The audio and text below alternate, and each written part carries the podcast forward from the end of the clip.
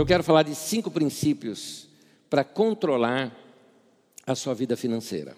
Cinco princípios para controlar suas finanças. E eu queria te chamar a atenção de que, de repente, uma ideia pode vir a fazer uma revolução enorme na tua vida. E eu vou começar contando uma. Eu e a Magda sempre procuramos organizar bem nossa vida financeira. Mas teve um dia, numa conversa quase que. Assim, aquela conversa, você não, você não, eu não estava conversando para receber instrução, não estava debaixo de um aconselhamento, num bate-papo com um pastor. Ele citou algo que aquilo mudou minha forma de pensar compartilhei com a Magda, Magda estava junto nesse dia, era no carro, para você ter uma ideia, levando um, um pastor para passear, e uh, surgiu isso e conversamos depois, e mudou a nossa maneira de pensar sobre a área financeira. Alguns anos atrás estava conosco, a Carisma, ela se reunia ainda lá na Azevedo Minhoto, então isso está entre o ano de final de 95 até o final de 97, é por essa época aí. E veio nos visitar um pastor, amigos do Silas e da Marta, inclusive, Tom Bouvier, e esse irmão querido. Saímos um dia para comer, acho que foi em Alphaville que nós levamos ele para comer alguma coisa. Não me lembro, lembro que nós estávamos na Castelo Branco, voltando, ele no nosso carro. Eu fui assim, a liberdade que a gente já estava de bate-papo é, era interessante. E ele falando alguns valores assim um pouco altos que me parecia, mesmo por ser dólar, mas alto por ser dólar. E daqui a pouco, é, é, falando com ele, eu perguntei assim, porque que eu me lembrava, ele falava que ele assim para os padrões norte-americanos, ele não, não era nenhum, não ganhava tanto, assim, ganhava algo relativo, algo pouco, né, para os padrões norte-americanos. Mas eu perguntei assim para ele, quanto que, desculpa a pergunta, meu querido, assim, direto ao ponto aqui, né? É, você ganha quanto? Ele, 60 mil dólares, né? 60 mil dólares. 60 mil dólares. Por mês, né? É um valor considerável, né? Ele falou, não, por ano. Aí lá vou eu fazer conta de novo. Ah, 5 mil. Ele falou, não, 5 mil é o mês. Falei, então, eu estou te falando no mês. Ele falou, tá, mas eu penso anualmente. No ano entra na minha conta 60 mil. E eu tenho 60 mil durante um ano para organizar. Eu falei, mas por que você pensa assim? Não pensa no micro, que é mais fácil a gente organizar? Ele falou, não, melhor é o macro.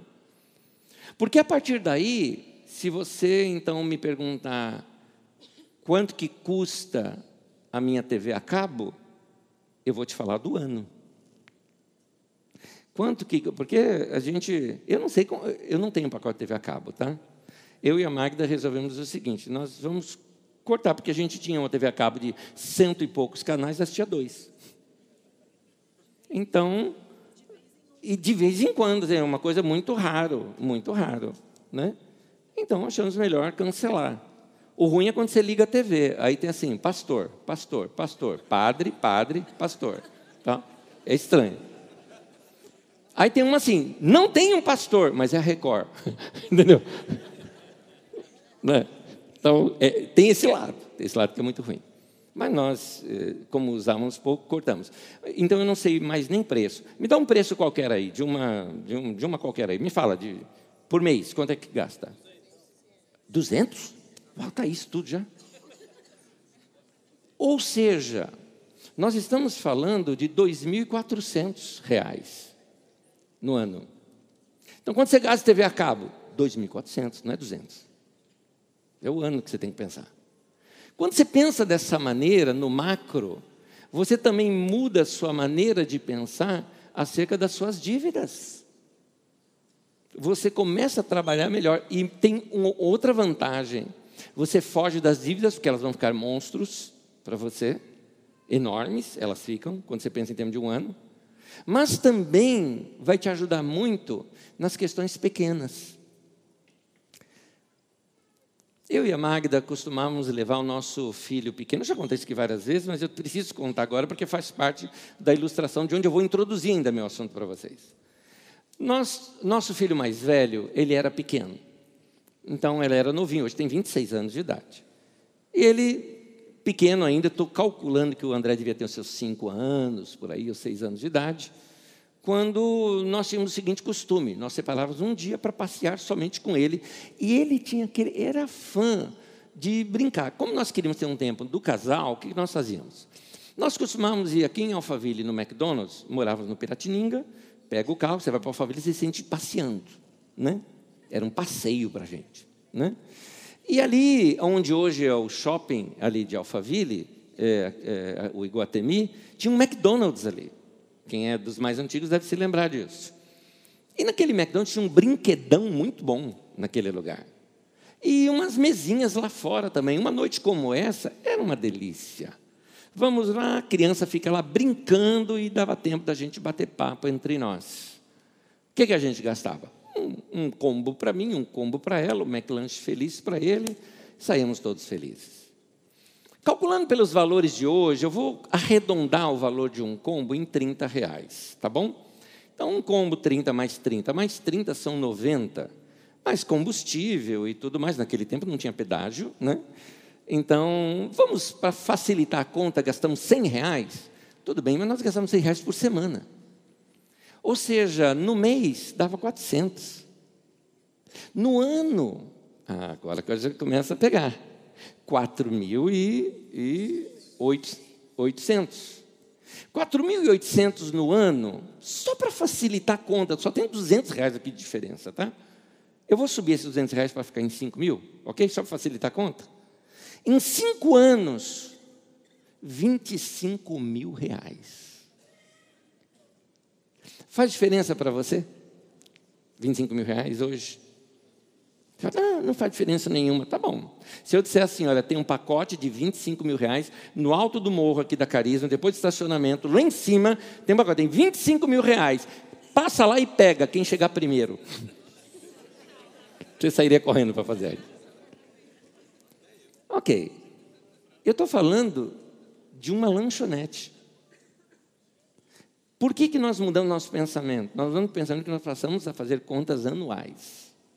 E quando você passa a fazer contas anuais, você vê o monstro das dívidas ou a grande possibilidade de poupar. Se isso aconteceu lá atrás, ao longo dos anos, isso virou prática para nós. E vou dizer mais: nós desenvolvemos algo na nossa vida que eu queria que você tivesse.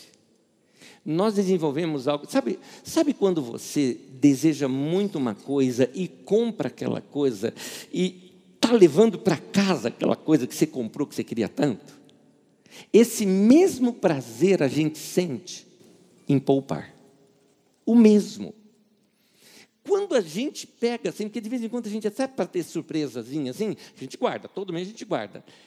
E a gente sabe quando tem lá, mas faz de conta que não sabe, que é para não contar com aquele dinheiro. Mas de vez em quando a gente fala assim, vamos dar uma espiadinha. Aí você dá aquela espiadinha e fala, uau. Porque você vai guardando sempre. E eu estou falando de 100 reais de você guardar. Meu desafio para você é começar a poupar de alguma maneira. Mas pensa isso, tem que se pensar em termos macros. Já já eu trato esse princípio com vocês, porque esse princípio da gente guardar e economizar pouco a pouco é um dos cinco que eu vou tratar com vocês. Mas todos nós, como família, precisamos entender uma coisa importante. Muitos de vocês se casaram e não fizeram a lição de casa no namoro. Namoro é para se conhecer bem. Para você saber bem onde você vai amarrar seu burrinho. Porque uma vez que você. É, é igual aqueles produtos, enquanto está na loja, experimentou tudo ok, levou para casa, perdeu a garantia. Não dá mais para devolver. Então, casou agora, você vai ter que conviver com situações. Por quê? Hoje em dia, e hoje tem muitos novos casamentos, algumas pessoas são casadas pela segunda vez, por exemplo, e aí você vai enfrentar o seguinte: ou alguns de vocês já casaram na vida adulta, e não naquela vida jovial, né? não gosto dessa palavra, que é mais antiga que qualquer outra coisa, né? Alguns casaram já depois dos 30 e não perto dos 20. Então, vocês casaram com todo da pessoa. Você casou com as dívidas dela. Você casou, é, é, tem que checar isso no casamento. Porque de repente você casa com uma pessoa que já tem filho. Você casou com. Alguém lembra-se de, um, de uma propaganda que tinha na TV chamada Casas de Móveis Brasil? Você compra e leva o brasilino de presente. Tem casamento hoje que é assim. Você já chega com dois, casa já com dois filhos, com três filhos. Não tem nada de errado nisso. Minha questão é: você pensou nisso? No custo disso? Então, tudo isso são planejamentos. Como é que a pessoa organizava o dinheiro antes de casar? Vocês chegaram a conversar sobre finanças e organização financeira antes de casar? Aliás, você sabe quanto que o outro ganha? Por isso, eu vou repetir sempre isso para vocês: conversem, conversem, conversem. Porque senão as surpresas podem ser terríveis e algumas causarem crises no casamento, pode até levar à separação, por causa do bendito do dinheiro que não souberam administrar direito. Então, Jesus mesmo ele fala: você vai construir uma casa? Senta primeiro e calcula se com o valor que você tem você consegue terminá-la. Para não acontecer que depois de acabar o dinheiro e você parou a construção na metade e todo mundo vai ficar zombando de você. Está aí, o cara quis fazer um, uma mansão, parou no, na, no primeiro andar. Então, uh, Jesus está ensinando a gente ser uma pessoa prudente e sábia através do planejamento, é a importância disso. Porque a gente tem que conversar como casal. Onde que a gente quer chegar financeiramente? Quais são os seus alvos? Qual o seu estado que você quer estar na sua vida financeira aos 50, aos 60, aos 70 anos de idade? Importante. Você tem que pensar isso lá atrás, aos 20, aos 30, Anésio, eu já estou no meu 50 e não planejei isso. Corre atrás. Você precisa, então, acelerar muito mais e, e tomar atitudes mais radicais ainda agora. Afinal de contas, uma coisa é vocês conversarem. Lembra? Conversem, conversem, conversem. Vocês pretendem ter casa própria? Já chegaram nesse acordo? Uma casa própria, se pretendem, qual é o, o, grau de prioridade disso? É a primeira prioridade para vocês? Ou ela é assim, não, depois da gente viajar, depois da gente fazer tal coisa, depois da gente fazer tal coisa, depois da gente fazer tudo, aí a gente vai pensar em casa própria. Então tá. Mas é, minha questão é, qual é a prioridade, o grau de prioridade nisso entre vocês? Tem que ser conversado. Ah, eu confesso para vocês que eu mesmo não era uma pessoa tão ligada assim, não achava eu achava, na verdade, muito difícil, com o salário que a gente tinha, pensar em casa própria. Porque não dava, não cabia. Então, eu não sonhava. Eu esperava assim, vou crescer financeiramente, eu vou crescer no meu trabalho, eu quero começar a ganhar mais. Aí, quando eu começar a ganhar mais, eu começo a pensar numa casa própria, porque nem, nem dava financiamento meu meu salário. Então, era, era uma situação. Agora, já a minha esposa já pensava diferente de mim. Ela pensava, não, é prioridade para nós. A gente tem que saber. E se a gente não sabe, não se informa, pode surgir uma grande oportunidade, mas nós não sabíamos, não, não pegamos.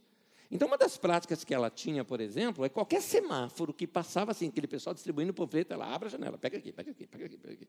E manjava de tudo. Sabia de todos onde é que estava, tudo mais. Ia visitar os lugares. Eu falei, você é muito cara de pau, eu falava para ela. Veste a melhor roupa. Eu falava para ela, você parece aquelas ricaças. Você chega no lugar assim, parece que você vai comprar o andar. A gente não tinha dinheiro nem para o financiamento, a gente tinha. Né? Nem para provar o financiamento. Eu vou comprar um andar. E os caras atendiam muito bem e tudo mais, aquela coisa. Ficava se informando de tudo. Que princípio que ela praticou? Porque deu certo. Deu certo. Nós compramos nossa casa própria. E depois vendemos, compramos outra. Depois vendemos, compramos outra. E assim vamos crescendo. Fazendo, inclusive, dinheiro com isso. Mas que princípio que ela praticou? Tem um livrinho que eu sempre recomendo para as pessoas, chamado A Quarta Dimensão, de Yang Cho, que um monte de gente não gosta. Eu gosto. Ele te ensina isso, sonhos, visões. Se ele, Yang Cho é um cara que falava o seguinte, o seguinte: me diz o teu alvo, eu vou dizer onde você vai chegar. Porque você não vai atingir algo além do seu alvo. Então nós tínhamos que ter um alvo. Agora, é claro, eu nunca fui contra, sempre apoiei. Eu percebia que aquele sonho dela era mais forte do que, do que eu, do que o meu. Então eu me uno com ela, estamos juntos. Beleza, o que você está sonhando? Estou junto. Vamos calcular, vamos fazer contas. Até que um dia deu. Um dia apareceu. E também foi nessas bases que a gente conta como se fossem milagres, né? É, aquela, aquelas situações assim que você acha absurda. O dinheiro não dá nem para fazer financiamento, mas você com a maior cara de pau vai lá conversar com o gerente. Entendeu? Aí o gerente olha para a minha cara e fala: Você não é pastor? Falei: Sou. Eu estava num casamento, eu e minha esposa, e você falou algumas coisas lá que foi muito bom para a gente. Senta aí, vamos conversar um pouquinho. Falei: Claro. Depois de conversar um pouco, ele falou: Então, o que, que eu posso fazer por você? Lindo você. Esse casal frequenta carisma aqui, hoje. hoje. Na época eu não os conhecia. Mas, olha que coisa linda. São portas que Deus vai abrindo, entendeu? Mas, se não tivesse sonho, isso não aconteceria. Então, uh, o casal precisa planejar. Vai, não é casa própria a situação. É, eu quero. Estou bem, já tenho casa própria, mas eu quero adquirir uma outra casa para ter um aluguel, uma renda extra. Ou se não, fala: não, não, eu já estou tudo ok, eu quero viajar, quero conhecer outros países, quero ir para alguns lugares. Tem algum lugar que você gostaria muito de ir? Claro, o casal tem que estar de acordo, né? É, se você ouve a Magda assim, fala, para onde você quer ir? Então você vai ver assim aqueles lugares, né? lugar além da Itália, tal. Você pergunta para mim, onde é que o Anésio quer ir? Camboja, Turcomenistão, naqueles lugares mais coisa nossa. Mas são coisas que têm que ser planejadas. É, talvez você fala, não, eu estou bem, nos organizamos mas eu quero. Nós temos filhos pequenos agora. E eu quero dar um futuro para o meu filho, eu quero pelo menos dar uma base. Meus pais não me deram, mas eu quero dar isso para os meus filhos. Talvez seja agora, com a criança pequena, que você tenha que abrir, por exemplo, uma previdência privada para ele, para ela, agora. Ou uma, um investimento que depois vai pagar a faculdade deles. É um bebê agora, mas vai fazer faculdade um dia. E aqui você já poupou, de pouquinho em pouquinho, chegou lá adiante, você tem um pocão. Não é? Então, esses são princípios. Casal tem que conversar. Lembra que eu falei que vou repetir muito essa frase? Conversem, conversem, conversem. A gente conheceu um casal, por exemplo, que nós precisamos, como pastores, ir na casa deles para bater um papo. Por que razão? O cara era um cara assim que trabalhava para caramba, para tentar resolver o problema da, da vida deles. E eles resolveram comprar um terreno, construir uma casa, e ele era trabalhando para fazer isso. Só que, assim, não, não tinha nada planejado, vão fazendo, e vão fazendo, e vão fazendo. O casal não se conversava muito. Aí a mulher, achando que dava, então a mulher falou: não, já estamos na nossa casa. Então ela comprou cortina, linda, comprou outra coisa. Tal, e a casa nem encanamento tinha. Entendeu? Então, é, falta de conversa entre o casal. Aí se aperta, não tem dinheiro, entra em financiamento bancário, já não tem mais nome na praça para fazer financiamento bancário. Aí faz financiamento com os irmãos. E foi aí que entrou o pastor da igreja, né? Pedia, pedia para esse, não pagava, pedia para aquele outro, não pagava, aí pedia para aquele para pagar aquele outro e ficava devendo para esse. Aí nós chegamos no casal e falou: opa, para aí, para aí. Igreja não é para isso. Vocês precisam se organizar. Então, são coisas que a gente precisa fazer o quê? Conversem, conversem, conversem, conversem, conversem, conversem. Porque precisam um saber do outro, precisam aprender a conversar e sonhar junto. Então, esses planejamentos ah, precisam ser ah, uma grande prioridade na nossa vida. Quando a gente casa, a gente junta, a gente se une, não é só no amor. Quando a gente casa, a gente une as contas, as dívidas, os ganhos, os planos do futuro. Tudo isso vai se unindo. Então, é importante saber como organizar a vida financeira do casal para poder realizar essas coisas. Seja o que for, eu tenho algumas anotações, como, por exemplo, realizar algumas viagens, condições para a chegada de um bebê, comprar um carro, é, ou sair do aluguel, o sonho da casa própria, seja o que for, é necessário se educar financeiramente para poder é, alcançar isso. O trabalho em equipe é ótimo. Aliás, o texto de Eclesiastes fala: é melhor serem dois do que um, porque tem maior ganho do seu trabalho, não é? Então, tudo isso é possível quando a gente se organiza. E decidam como vocês vão fazer, mas uma coisa é certa: vocês têm que conversar, conversar e conversar. As contas são conjuntas. As contas a pagar são conjuntas. É, Cada casal tem sua maneira de administrar. Nós preferimos conta única. Meu salário dela vai tudo para um lugar só. Ah, Nessa, como é que faz? É, um ganha mais do que o outro. Quando eu casei com ela, eu dei golpe do baú. Ela ganhava três vezes mais do que eu. Foi eu que dei golpe do baú. Então, é, junta tudo e vamos gastar todo mundo junto. Passado algum tempo, foi eu que passei a ganhar mais. Então, interessa, o dinheiro é nosso. Tudo é nosso ali. Não tem o meu e o seu, é o nosso. Ah, não, eu prefiro conta individual. Tudo bem, aqui não é regra. Que cada um tem a sua conta. Mas as contas da casa, elas são em conjunto. Ah, mas a gente gasta 100 de alguma coisa aqui, 50 para cada um. Depende. Quem gasta mais, quem ganha mais deveria pagar mais. É percentual que a gente deveria. Devia pesar o mesmo para os dois. Mas o que precisa saber? Precisa um saber do outro que ganha. Você tem vergonha de contar para o seu marido, ou você, marido, tem vergonha de falar para a tua esposa quanto que você ganha? Você tem coragem de conversar? Ah, pastor, minha mulher é desorganizada. Se ela souber o quanto eu ganho, eu estou frita, ela vai gastar tudo. Por isso que eu estou falando. Conversem, conversem, conversem, conversem. Quando eu falo conversar, não é conversar só na hora de dar bronca porque o outro gastou no cartão de crédito.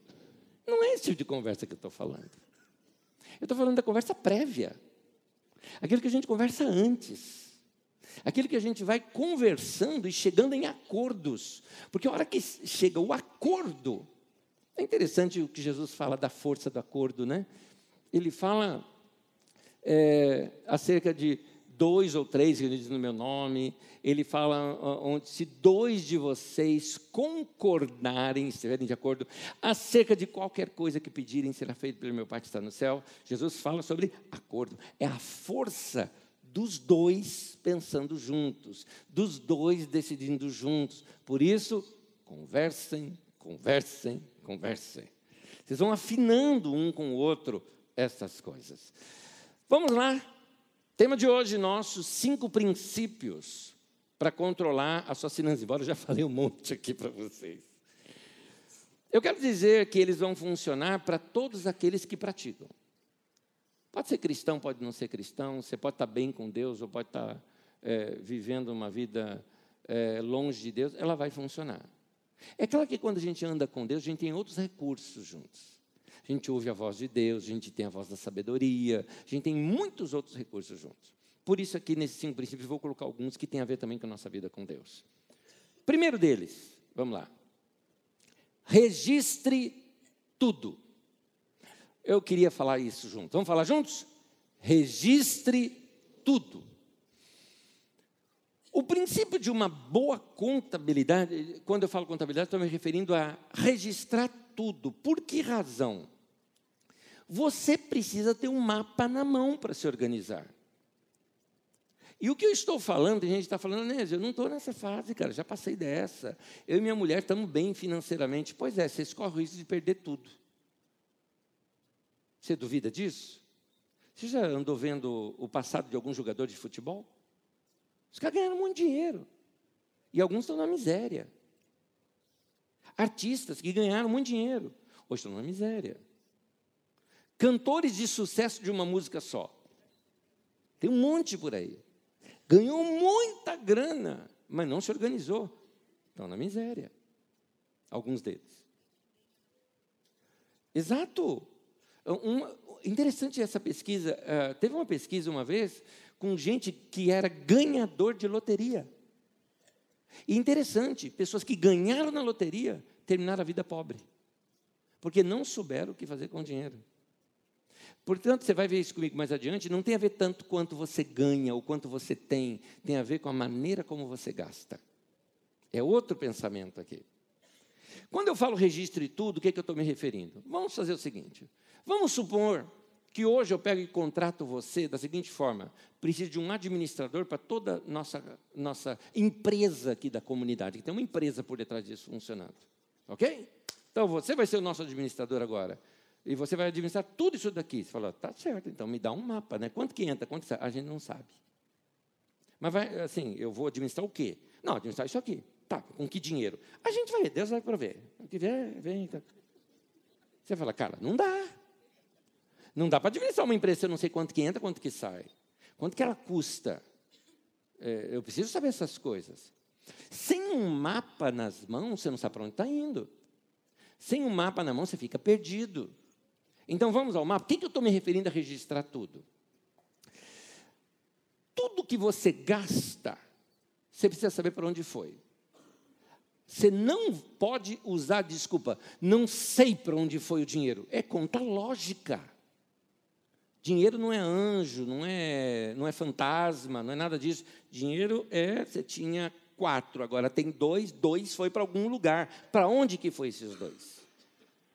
Então, a gente precisa saber bem isso. Vou ler um texto aqui para vocês, Provérbios 27, versículo 23 e 24. Diz assim: esforça-se, esforce-se para saber bem como suas ovelhas estão.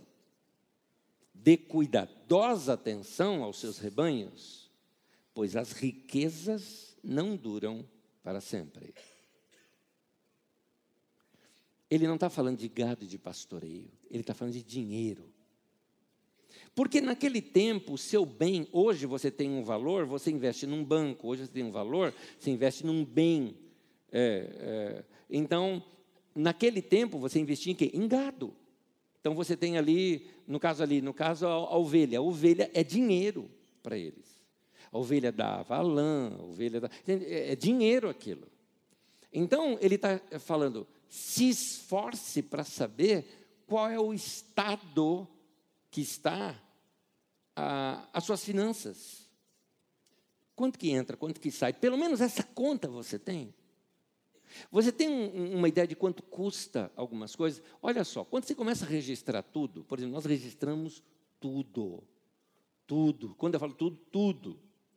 Por exemplo, eu vou aqui na cafeteria, todo domingo, eu peço lá um cafezinho e o meu bolo preferido. Muito bem, R$ 4,50 aquilo está registrado. A gente sabe quanto que a gente gasta. Agora, se foi eu que gastei, vai para minha conta lá em casa. Se eu precisar hoje saber quanto custa cada um de nós em casa, a gente sabe. Quanto o Anésio custa para o nosso caixa? Quanto o Eduardo custa para o nosso caixa? Quanto o André custa para o nosso caixa? Quanto a Magda custa para o nosso caixa? A gente sabe. E ali está o quê? Ali está a roupa que eu comprei, ali está o creme do cabelo que eu tenho que usar, ali está o cafezinho que eu tomo, ali está algum almoço que eu precisei, está tudo ali. Está tudo registrado. A gente sabe é, é, quanto que eu gastei de pedágio, quanto que eu gastei de um, estacionamento. Que a gente às vezes faz aquela conta, aperta, hum, vai dar para financiar um carro para a gente. Tá, você tem gasolina, IPVA, você tem várias outras coisas. Anés, eu ganho muito, eu não preciso fazer essas contas. Não fala isso. Não fala isso.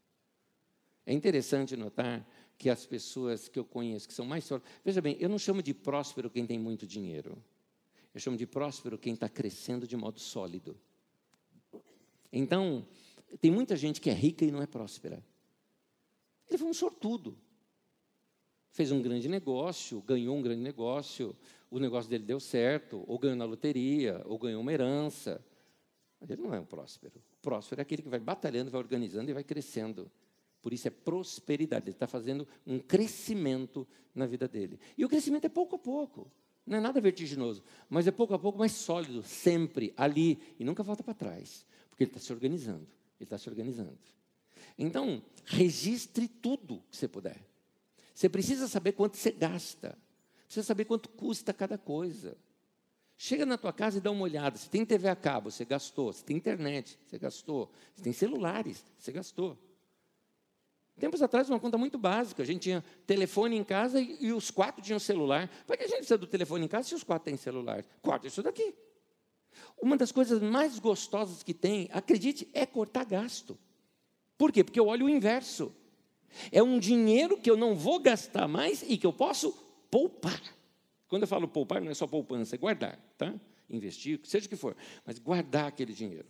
Então, minha pergunta é, de acordo com o texto, você sabe quantas vaquinhas tem no seu curral? O que eu estou querendo dizer é o seguinte: quanto que é a renda da tua família, da tua casa? Ah, eu não sei, eu trabalho, meu marido trabalha, a gente paga as contas e eu não sei quanto que ele ganha. Conversem, conversem, conversem. Marido, você tem vergonha de dizer para tua esposa quanto você ganha? Ou melhor, você não confia nela nesse ponto? Mulher, você não quer que o seu marido saiba quanto que você ganha? Para ele não ficar te enxuriçando? Por isso, conversem, conversem, conversem. Ah, problema é que quando a gente não conversa, um vai e compra uma coisa, outro vai e compra outra, os dois fazem duas dívidas, e depois a coisa começa a apertar. É aquela história. Não, lá em casa é assim, olha, eu pago a conta de luz, ele paga a conta de telefone e tal. Mas aí chega um mês que um vai chegar assim e falar, oh, escuta, estou meio apertado. Será que dá para você? Mas por que, que você está apertado? Então a gente tem que conversar, conversar, conversar, conversar. Dessa maneira a gente consegue ter um registro e saber como organizar. Eu sei que isso aqui vai levar um tempo. E vou dizer mais: se você não tem esse, essa cultura, daqui a algum tempo é, no começo principalmente, vai ser incômodo. Você vai se sentir assim, nossa, estou sem liberdade agora. Bobeira sua. Você vai ver que gostoso que é você dizer o seguinte: não tenho dívida nenhuma. Que gostoso que é isso. É uma delícia. Uma vida organizada de modo que você fala, não tenho dívidas. Então, por quê? Porque você se organizou para isso. Você sabia para onde estava indo o dinheiro e começou a cortar as vazantes, né? Em outras palavras, tampando os buracos por onde vazava água. Então, conversem o tempo todo. E como eu digo, conversar não é discutir por aquilo que o outro gastou. Não é isso que eu estou falando. Eu estou falando de prevenir, se conhecer, encontrar acordos. Segundo princípio, planeje os seus gastos. Gastos sem planejamento, sabota o seu próprio sonho. Qual é o sonho do casal? Onde vocês querem chegar? O que vocês querem fazer? É adquirir algo? É comprar algo? É ir viajar? É só guardar? Ou é a sua aposentadoria? Qual é teu alvo? Se você não planeja os gastos, você vai sabotar isso. Cá entre nós. Se algum acho que a maioria de nós, se não a totalidade, acho que eu vou até falar assim, bem, todos nós aqui já tivemos discussãozinha e problemas de casamento. Todos nós. Alguns chegaram até a pensar em se separar. E cá entre nós, vamos ser muito honestos assim nessa conversa. Por quê? Porque perdeu o encanto. Porque se olha para o outro, está chato. Você não aguenta. Mas onde é que está o problema? Naquele momento, não, o problema ficou lá atrás quando vocês pararam de ser namorado. Ah, não, mas a gente. Só porque a gente parou de se beijar. Não estou falando de namorado só se beijar. Namorado não só se beija. Namorados são amigos. Namorados se conversam, conversam, conversam, conversam. Namorados fazem planos. Namorados têm sonhos. Aí você está casado, você não tem mais sonho, você não tem planos, vocês não conversam. E quando conversa, só para resolver problema dos filhos, é aquilo que eu falo: são dois administradores da empresa chamada lar. Aí não tem jeito. Aí é sociedade. E sociedade é assim, daqui a pouco dá pau e vai cada um para um lado. Né? Então, é, essa parceria de estar junto, vem da gente conversar, conversar, conversar, da gente é, sonhar junto e planejar as coisas. Olha só o que a Bíblia diz. Provérbios 21, versículo 5. Os planos bem elaborados levam à fartura. Mas o apressado sempre acaba na miséria. Lembra do, do princípio? Planeje os seus gastos. Planos elaborados. Não planejamento, a gente compra na pressa, compra no impulso, não é? é compra porque sentiu vontade, comprou. E aí nisso você vai perdendo dinheiro. Porque eu não gosto de perder dinheiro. Eu tenho amor ao dinheiro? Claro que não. Tem gente que me conhece há 20, 30 anos, sabe que eu não sou uma pessoa pegada com questões financeiras. Tenho uma esposa aqui que é, é testemunha disso. Mas tem duas coisas que eu não gosto de perder na vida, não gosto. Eu fico bravo se eu perco: dinheiro e tempo. Duas coisas que eu fico muito bravo. Quer me ver bravo? Alguém que tomou meu tempo. Alguém que preciso muito falar com você, preciso muito falar com você, Anésio. Tá bom, querido, tá jóia. Estou aqui apertado, tal, porque eu trabalho na administração, tal. Não, mas eu preciso falar com você. Não pode um outro pastor. Não, tem que ser você. Tá bom, querido, vou tendo, claro. Aí eu penso, puxa, o cara deve estar com um problema muito grave, né? Então, Anésio, aqui é o seguinte: eu tenho um produto que eu gostaria que você experimentasse meu produto. Porque daí você pode fazer uma grande rede aqui na Carisma, em outras palavras, marketing de rede piramidal, é, multinível, chama o que você quiser chamar essas coisas, eu não acredito nisso, tá? eu não gosto disso. Nunca vou usar minha influência com os irmãos para ganhar dinheiro em cima dos irmãos. Nunca. A influência que eu tenho é para pregar o evangelho, não é para ganhar dinheiro. Ponto. Não sou contra quem faz isso, sou contra eu fazer. Acho que pastor não tem que se envolver com essas coisas. Aí a pessoa vem para me vender. Eu fico assim na cara da pessoa. Espero ele terminar um pouquinho e falo, querido, eu não vou fazer. Não, mas é um grande negócio. Falei, é um grande negócio, é uma grande oportunidade. Eu conheço toda essa linguagem, querido. Já vi isso um monte de vezes. Desde lá do, dos primórdios desse da Emo e esse pessoal todo e tal. Conheço tudo isso já. Não vou fazer isso. Então, é, eu detesto quando alguém toma meu tempo. Eu detesto quando eu perco dinheiro. Você quer me ver chateado? É se a gente trabalhou alguma coisa, que já aconteceu isso. Não acontece mais, porque hoje a gente pesquisa bastante. Mas vamos lá, a gente vai comprar alguma coisa, você compra uma coisa, na mesma semana você passa em outra loja, estava mais barato. Mas por que você não gosta de perder dinheiro? Você tem amor ao dinheiro? Não. É outra coisa. O meu dinheiro é uma parte da minha vida que já foi. Eu vivi trabalhando por uma empresa, me pagaram por aquele tempo que eu dei para aquela empresa, aquele dinheiro representa a minha vida que já foi. Se eu perco dinheiro, eu estou perdendo vida. Então eu não gosto de perder tempo, porque tempo para mim é vida. Eu não gosto de perder dinheiro, porque dinheiro para mim também é vida. Vida que já foi. Então, ah, como é que a gente não chega nesse ponto? Quando se planeja. Quando você planeja, a coisa fica melhor. O seu sucesso pessoal na vida financeira tem mais a ver em como você gasta do que quanto você ganha. A questão é como você gasta. Algumas coisas são interessantes. Uma pesquisa mostrou que gente com nível de escolaridade maior gasta mais. Interessante. tem muitas pessoas que elas uh, compram muito no impulso e por causa disso acaba perdendo, ele, ele se precipita. Uh, mas tem pessoas que ele não sabe poupar, ele gasta tudo aquilo que ganha. Por falar nisso, deixa eu ler um texto para vocês. Provérbios 21, 20. Dá uma olhada comigo. O homem sensato tem o suficiente para viver na riqueza e na fartura. Mas o insensato não, que é o tolo. Porque gasta tudo o que ganha. Meu irmão querido, não quero te ofender, mas se no final do mês você gastou 100% do seu salário, o texto está te chamando de tolo. Porque não sobrou nada. Você autoconsumiu tudo que produziu. O pior, alguns, além de gastar o total do que ganhou, ainda faz dívida. Ou seja, compra antecipadamente, gasta antecipadamente. Famoso cartão de crédito, aí não consegue pagar, rola a dívida do cartão, limite de conta bancária. Não fique contente quando o, o, o gerente aumentou seu limite de conta, meu querido. Não fique contente. Ele é que fica contente. O que ele está dizendo? Eu vou te emprestar dinheiro e ganhar dinheiro em cima de você. É isso que tá, o banco está falando. Emprestar dinheiro é comprar dinheiro. Você está comprando um real por um e vinte. É isso. Ou seja, você está comprando 100, vamos lá, você está comprando 50 mil reais, só que você está pagando 90 mil. Então, ele ganhou 40 mil em cima de você. Ah, levou anos, mas ganhou. Ele pensou a longo prazo.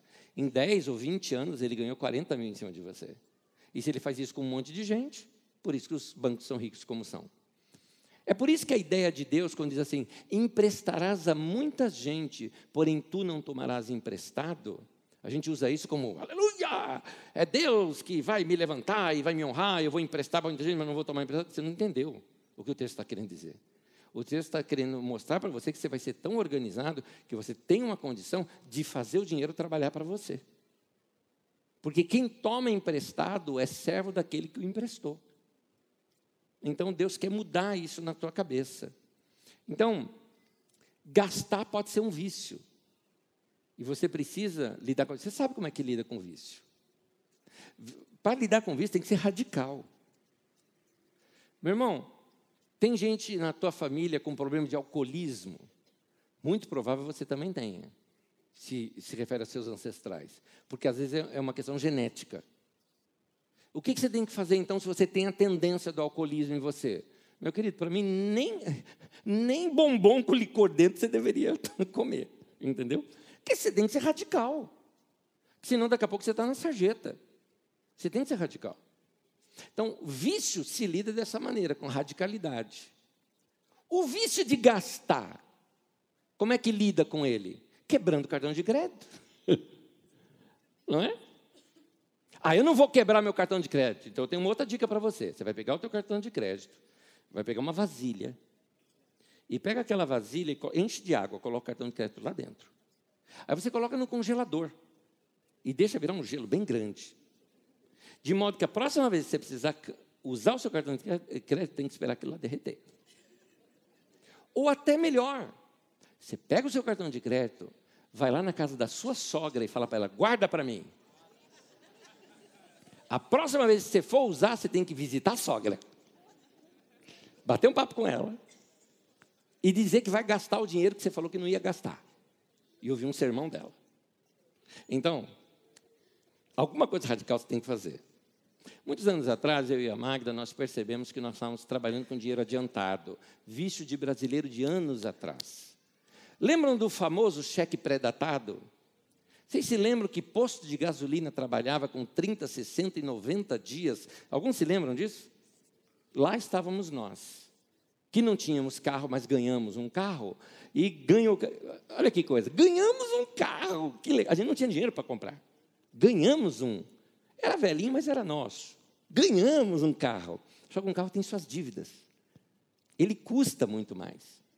E aí chega aquele momento que não tem dinheiro para pôr gasolina, mas a gente precisa, então vamos lá, joga um checão para 30 dias. Só que aí vai precisar encher de novo, aí você joga para 60 dias, só que o de 30 chegou e, e começa esse bolo de coisas. Sabe como que nós resolvemos isso? Nós resolvemos da seguinte forma: não vamos no banco buscar mais talão de cheque. Aí chegou um dia que acabou a gasolina, e aí também não tinha cheque para mandar o pré-datado. O que, que vocês fizeram? Andamos de ônibus, com um carro e ficou na garagem.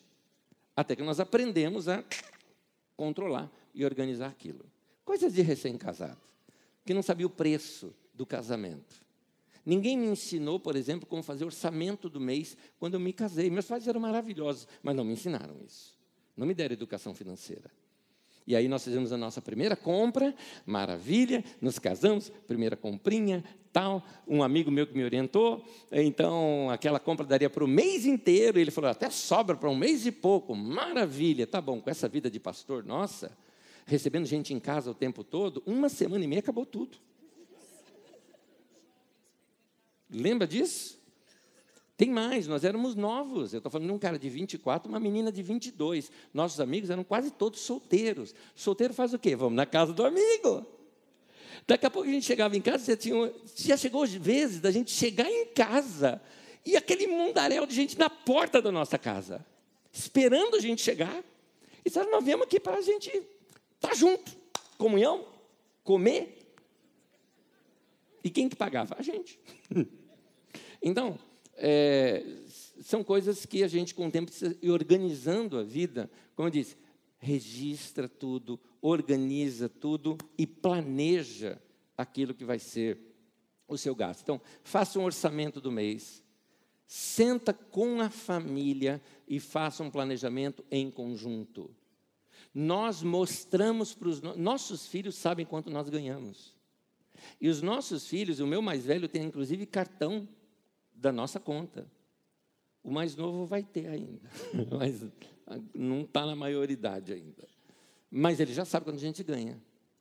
E ele sabe quanto que ele custa. O pai, estava querendo dizer que lá. Quanto que custa isso? Olha o teu orçamento aqui.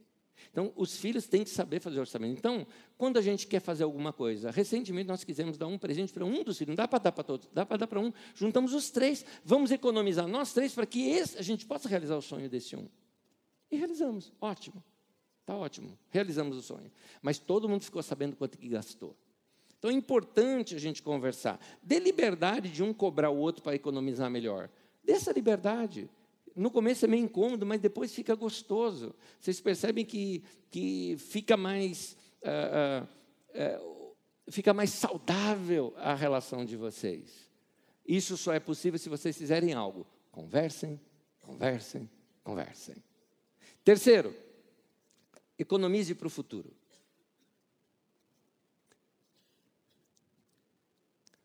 Não levanta a mão, mas responde.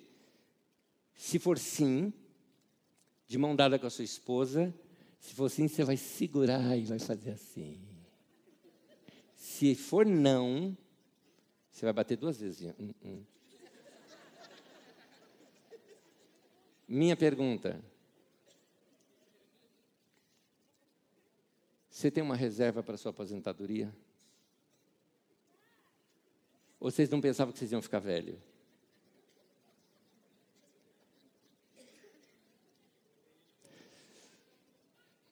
Outra pergunta. Você tem um fundo de emergência, um fundo de reserva de emergência? Não importa o valor, vocês sabem quanto. Tem uns que já estão parecendo buzininha de bicicleta.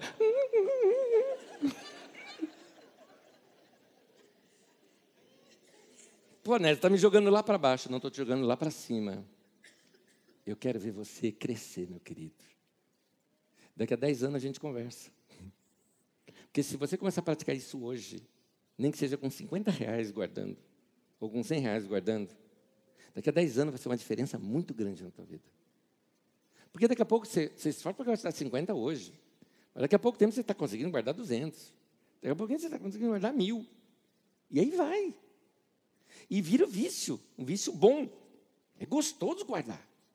É gostoso ver o seu investimento crescendo. Gostoso. E de preferência, faça investimento. Aí, aí eu não vou dar aula aqui de finanças, conversa lá com seu gerente, ou saia de banco, vai para essas novas empresas de aplicações que tem. Só cuidado um pouco com aplicação de risco, tá? Se não está acostumado, não faça aplicação de risco. Opte pelas tradicionais se você não tem opção, se você não tem conhecimento de causa ou da área é, porque aí é mais seguro. Faça aquelas a longo prazo. Por quê? Porque você não pode mexer no dinheiro.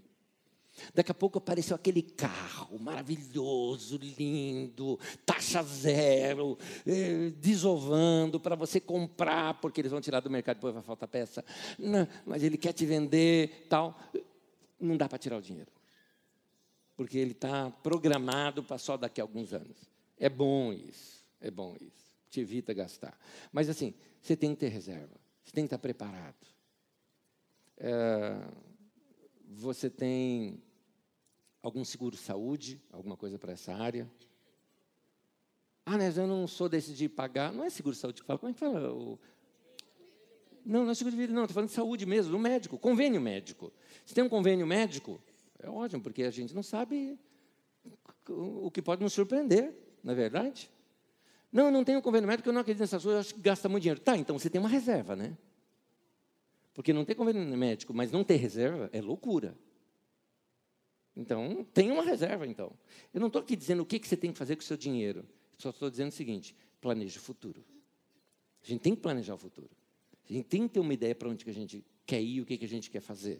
Se nós não fizermos isso, o futuro chega e aí a gente vai falar: ah, estou despreparado para isso. Aquela velha historinha que eu já te contei uma vez, que chegou, eh, um, foi um assessor do, do falecido Tancredo Neves que chegou para ele e falou: Ô, oh, senhor doutor, sabe como é que é? Minha mulher, oh, rapaz, minha mulher está grávida, está aí nove meses já, o bebê vai nascer aí por essas semanas. E eu queria ver se o senhor tem uma graninha que o senhor pode me ajudar, porque assim, eu, me pegou desprevenido. Tancredo respondeu assim para ele: falou, se você que teve nove meses para se prevenir te pegou desprevenido, imagina eu, que estou ouvindo você agora. Né? Então, planeja planeja as coisas. Então, se a gente não planejar, a gente é, é perde muito. Economize para o futuro. Provérbios 21, 20 fala, então, nós já lemos aqui: o homem sensato tem o suficiente para viver na riqueza e na fartura. Uh, uma pesquisa antiga, mas que vale aqui para nós. A média dos japoneses economizam em torno de 25% da sua renda. A média dos europeus economiza em torno de 18% da sua renda. A média dos sul-americanos gastam em torno de 10% a mais da sua renda. Aí você fala, não, é porque eles têm mais dinheiro do que a gente. Será que não é o contrário? Exatamente porque guarda que tem mais dinheiro e não tem mais dinheiro, por isso guarda. Provérbios 13, versículo 11. A riqueza que é fácil de ganhar é fácil de perder. Quanto mais difícil for ganhar, mais você terá. Quem ajunta aos poucos terá cada vez mais. Três princípios grandes aqui. Primeiro princípio te ensina você fugir de arapuca. Riqueza que é fácil de ganhar, meu irmão, por favor, seja inteligente. Eu fui mandado embora, peguei lá o recurso que eu fui mandado embora, vou começar um novo negócio. Você estudou para isso? Você foi no Sebrae, fez curso de gestão? Você vai investir esse dinheiro aonde? Ah, não, eu vou investir em suco de laranja. Legal, você quando criança trabalhava em feira, teus pais cuidavam disso, tinham plantação, ou já tiveram um comérciozinho. Não, não, não, eu lidava com informática. Uhum a chance de você torrar todo o teu dinheiro num negócio do qual você não entende nada é muito grande. Ah, mas eu conheço alguém que deu certo. Beleza, vai então. Só que a riqueza que é fácil de ganhar é fácil de perder. Então, essas coisas que prometem rendas miraculosas. Não, investimento pequeno. Você começa investindo aqui 5 mil reais. Mas olha, esse cara aqui já chegou no nível diamante. E ele ganha 30 mil reais por mês, 40 mil reais por mês.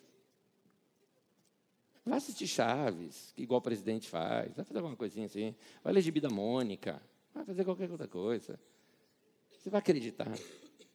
Você não percebe que esse sistema piramidal, só quem está lá em cima é que ganha e os outros só ralam? Acorda. Acorda. Dinheiro que é fácil. Agora, o que, que o texto fala? Coloca o texto de novo para mim, por gentileza. O dinheiro que é fácil de ganhar é fácil de perder. Olha a segunda frase. Quanto mais difícil for para ganhar, mais você terá. Ah. Qual que é o dinheiro difícil de ganhar? É aquele pelo qual eu trabalhei, sim.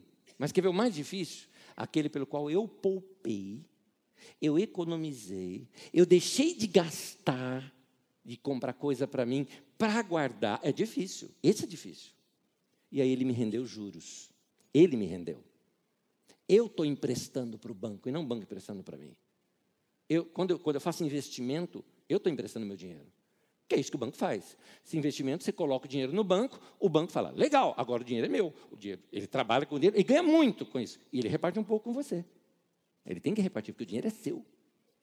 Então você está ganhando com o seu dinheiro. Então, uh, uh, esse é o dinheiro difícil de ganhar. Então você vai ter mais, se você fizer assim. E a terceira frase, quem ajunta aos poucos terá cada vez mais. Guarde pequenas quantias. Vale a pena. Vale a pena. Aliás, eu ganho muito bem, legal, então faça várias. Por que, que você não faz assim? É, se você se você está numa fase financeira, você está ganhando muito bem, faça investimento assim. Ó, esse daqui é para o meu futuro, esse daqui é para emergência e esse daqui é para o meu sonho. Que sonho? Qualquer sonho que eu tiver. Porque eu estou bem.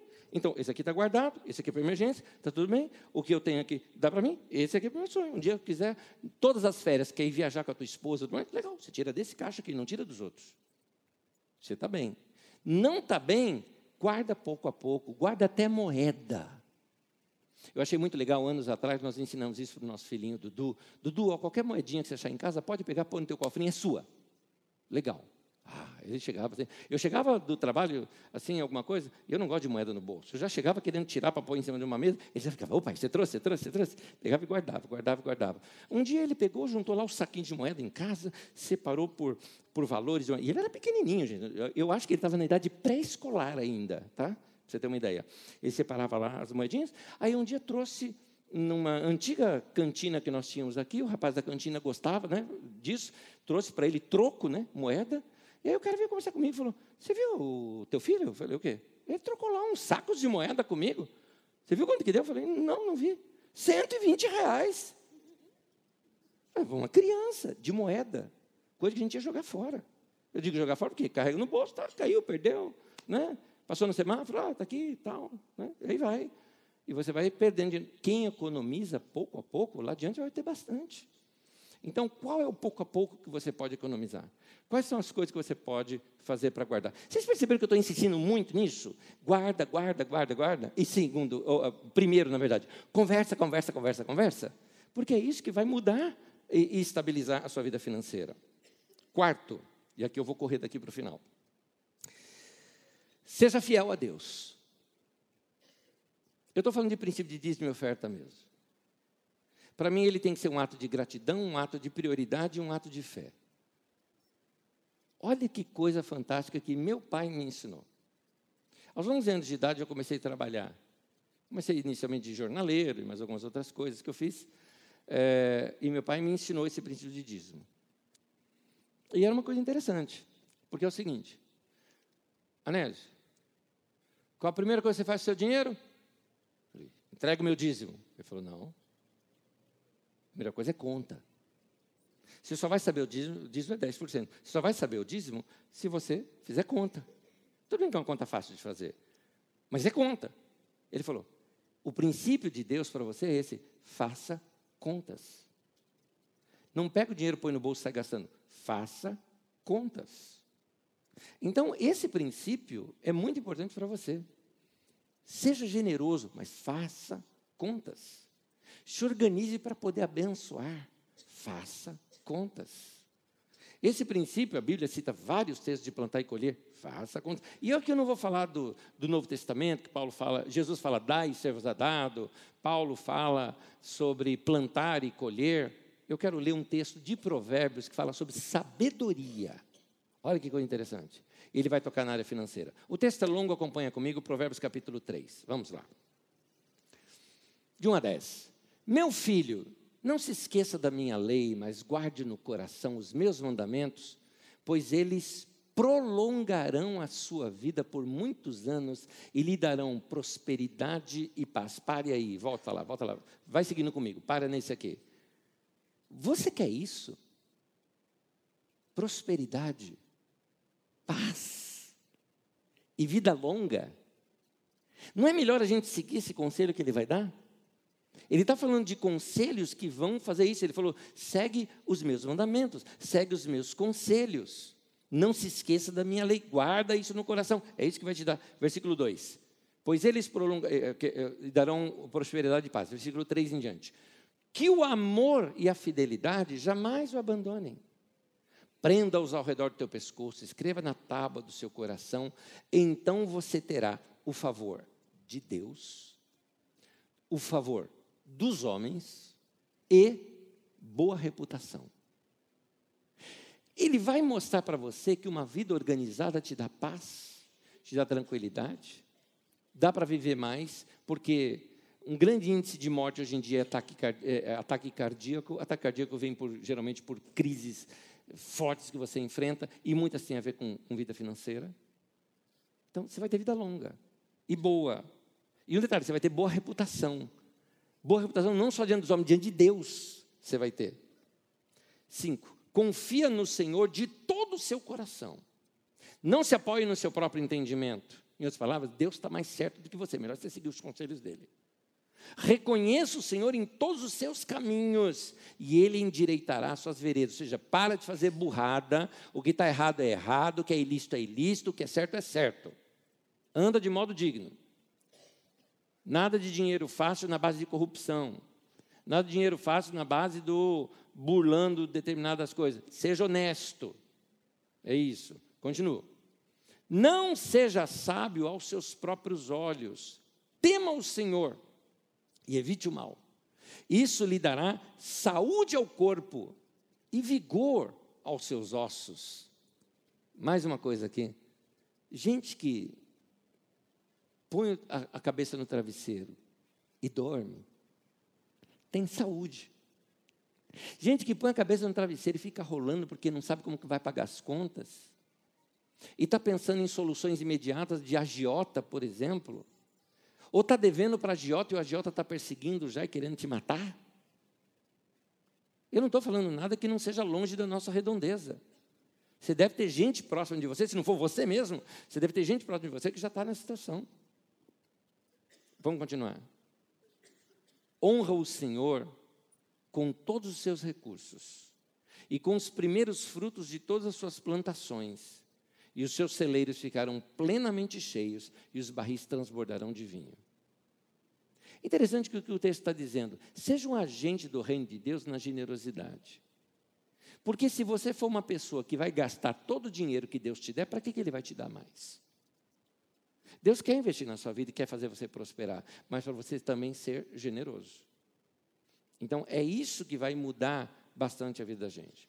Ah, eu, ah, eu tenho, carrego comigo esse princípio. Nós carregamos também o princípio de ofertas de fé que a gente faz. É uma prática nossa. De tempo em tempo a gente encontra uma pessoa necessitada, vamos ajudar aquela pessoa. É assim que a gente faz, mas tudo nosso é calculado tudo é feito contábil, tudo é preparado. E a gente sabe, nós estamos plantando, um dia nós vamos colher. E colhe, gente, colhe. Colhe em, em coisas que você não sabe nem o que fazer. Você levanta a mão e fala, Deus, eu não, não sei. Por, que, por que o senhor gosta tanto de mim que faz um negócio desse? numa época aí que não estava vendendo casa, não estava fazendo nada, até a nossa casa a gente tinha posto para vender, até tirei a placa, porque eu falar, essa casa aí não presta, porque está muito tempo para vender. Né? Até tirei a placa para não, não acontecer nada. Um dia, sem mais nem menos, aparece uma pessoa em casa, bem assim, quero comprar a tua casa. Não, a tua eu quero comprar. Né? Porque eu quero morar aqui, nesse lugar. Falei, aqui, nesse lugar, nesse bairro, é, eu quero morar aqui. E a tua casa é a que eu quero. E o preço que ele deu, eu, eu, não, eu não pagaria o preço que ele deu naquela casa. É muito bom. E quando acertamos tudo mais o preço, eu, assim, eu queria tanto vender a casa para o cara que assim, quando eu olhava alguma coisa, é aquela coisa, até eu falei com a Magda, nossa, a mulher lá, ela gostou da cortina, dá para ela, dá. Para você. Não? Se quiser, fica. Achei lindo. Uma época muito de calor, eu me lembro, numa época de muito, calor, eh, de muito frio, nós deixamos de comprar algumas coisas, juntamos um dinheiro para comprar um ar-condicionado para um lugar lá, porque a gente sabia, quando for calor, vai torrar a gente aqui dentro. Compramos, a casa era fresquinha. E bem no dia que ele foi, era aquele solzão de fim de ano, e a casa fresquinha. E ele falou: Nossa, que legal, tem ar-condicionado aqui. Eu vou deixar, não vou levar não. Pode ser, novinho, tal, garantido aqui tal. Eu queria vender. Mas que coisa boa, Deus nos abençoou. E eu percebo que Deus nos abençoou por quê? Porque Ele abençoa quem ajuda pobre e necessitado. E essa é a nossa, nossa, nossa forma de ser. A gente ajuda. A Bíblia diz, a Bíblia fala muito sobre isso. Então, seja generoso nesse sentido. Quinto e último. Esteja feliz com o que você já tem. Isso aqui é muito importante. Tem gente que não contenta com o que tem. Zóio maior que a barriga. Ou gente tão frustrada que precisa comprar alguma coisa para tampar aquela frustração que ele tem. O cara não suporta, ele tem que ter o celular do último tipo, ele não suporta, ele tem que ter o carro do último tipo, ele não suporta, ele tem que ter uh, a, a, a, a, moda da, daquele ano, daquele momento, tudo mais, tal, tal. não, comprar em ah, como é que chama essas lojas que são as, as, peças originais, mas já estão fora de moda, eles vendem numa outlet. Não, não compre de outlet, porque isso é moda passada. Cara, eu, eu olho, estou com camisa, camisa bonita, eu não sei que moda que é essa, mas bonita. Entendeu? Interessa que é passada ou retrasada. Quem é que dita essas coisas para a gente, para a gente ficar gastando tanto? Né? Então, quando a gente é, está contente com o que tem, note que esteja feliz com o que você tem. Aquilo que você já tem, agradece a Deus. Agradece a Deus. Ah, mas eu não aguento mais. Eu quero, eu quero, tanto. Meu sonho é morar numa casa assim. Legal, continua com o seu sonho. Mas agora, valoriza a casinha que você tem. Cuida dela. Mantém ela limpinha. Ah, mas não é minha, é alugada. É sua, porque você que paga o aluguel é sua. É sua. É, é de você. Então, cuida bem dela. Valoriza. Torna aquele lugar gostoso. Não é? Então, oh, meu carro só dá problema. Tá bom, deixa na garagem, pega o trenzão, o busão, vai ver. É, mas é difícil. Tá, mas então valorize seu poisézinho lá. Ele é bom, ele te leva para quanto é lado. Né? De vez em quando te deixa em alguns lugares, né? mas ele é legal. Seja grato pelo que você já conquistou. Seja grato pelo que você já tem. E aí, quando você for galgar para algo, você vai galgar para algo, mas não vai desvalorizar a sua origem, o que você já conquistou. Então, a importância. Eu quero ler um texto, dois textos ainda. Um texto é Eclesiastes 6, 9. Diz assim: É muito melhor ficar satisfeito com o que se tem do que estar sempre querendo mais. Tem gente que é saco sem fundo. Por isso que vive endividado. Porque saco sem fundo. Então, é, último texto, mas eu tenho mais explicação depois, Filipenses 4, 12 e 13. Eu coloquei aqui na nova tradução da linguagem de hoje para a gente ler o, texto de uma outra maneira. Sei o que é estar necessitado e sei também o que é ter mais do que é preciso. Eu aprendi o segredo de me sentir contente em todo lugar e em qualquer situação. Quer esteja alimentado ou com fome. Quer eu tenha muito ou tenha pouco, com a força que Cristo me dá, posso enfrentar qualquer situação. Velha tradição de Almeida dizia: Tudo posso naquele que me fortalece. É isso aqui que o texto está querendo dizer. Com a força que Cristo me dá, eu posso enfrentar qualquer situação. Eu gosto do início do texto, quando ele fala o seguinte: Eu sei o que está necessitado e sei também o que é ter mais do que é preciso. Hashtag, fica a dica. Não muda o seu comportamento se você crescer financeiramente. Não confunda prosperidade com luxo. Você pode manter uma vida simples sendo próspero. Algumas das pessoas mais ricas que eu conheci são membros dessa nossa comunidade, sentam do teu lado e você não imagina que o cara é ricaço. Porque ele é simples. Se veste bem, tem roupa boa, tem tudo isso, mas é gente simples não, é, não esbanja, não, não, não humilha os outros, não se comporta de maneira inadequada diante de gente que ganha menos, porque ele sabe o que é não ter também, que ele passou por lá e manteve o mesmo coração. Se o dinheiro está te atrapalhando, meu querido, porque o dinheiro pode corromper teu coração. O amor ao dinheiro é raiz de todos os males, diz a Bíblia Sagrada. Então, se o dinheiro encontrou o caminho do teu coração, é um problema sério. Mas o legal é você poder prosperar e não parecer que, que é próspero daquele jeito. Porque você sabe ficar contente em qualquer situação que você está. Minha dica é: quanto bastante é o bastante para você? Até quanto você precisa para viver? Viver bem. Por que você não faz esse alvo? De repente, vamos lá, você está na faixa de um, você fala, não, mas quando eu chegar na faixa de três, eu estou vivendo bem. Legal. E quando você chegar em quatro? Continua vivendo no três? E quando você chegar em cinco? Continua vivendo como quem tem três? Entendeu? Mantenha, chega, põe um alvo para você e fala, é aqui que eu vou viver. A partir disso, vou guardar, economizar, vou fazer isso, vou fazer aquilo, vou ajudar, eu vou. Mantenha simplicidade. Quando você mantém uma vida simples, a vida fica mais leve, fica mais gostosa. Você pode viver melhor assim. Para chegar lá, o que, que você tem que começar? Bom, vamos lá, lições de casa aqui para nós. Primeira lição de casa para nós: conversem, conversem, conversem. Teve pessoas que me perguntaram, Anésio, olha, eu posso ir sozinho para a reunião? Pode, pode vir. Só que seria bom os dois ouvirem. Por quê? Porque eu vou falar o tempo todo: conversem, conversem, conversem. Isso é muito importante para vocês. Então, lição de casa é vocês saírem daqui hoje e bater papo sobre esse assunto. Ou no máximo amanhã. Por que isso, né? Porque depois de amanhã vocês não vão lembrar mais nada do que eu falei. Hoje é noite, dorme até mais tarde. Hoje, amanhã é sábado. Tal. Não, você trabalha, vai de olho roxo para o trabalho, mas vai de coração satisfeito. Converse, converse, converse. Fica ali à noite conversando, vão bater papo sobre o assunto, sonham juntos, põem um alvo juntos. Isso vai ajudar bastante vocês. Segundo, dica para vocês: façam contas anuais. É uma dica, você pode não seguir. Não, eu prefiro a mensal, prefiro a semanal. Tá bom. Não, de repente algumas pessoas são. O cara trabalha de vendedor, ele não sabe quanto que entra. É verdade, então é um fato. Então, mas aqui fica a dica.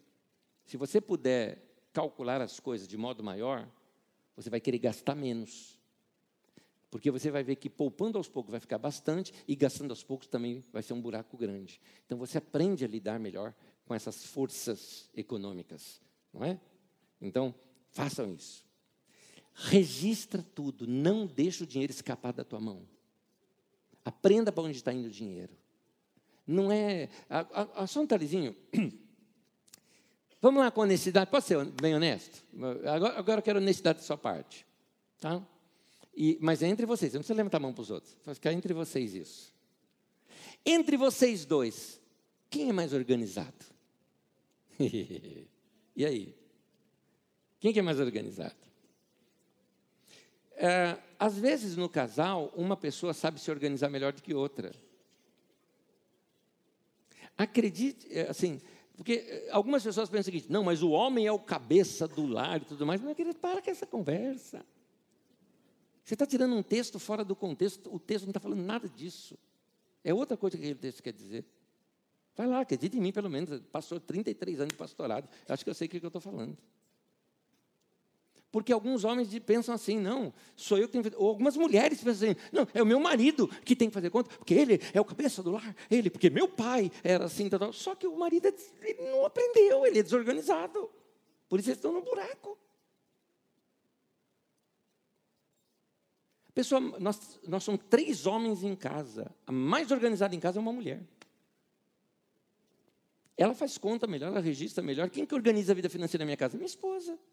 Nossa, né? Você não tem vergonha? Eu não, estou pregando em cima do esboço dela aqui. Você acha que é meu esboço?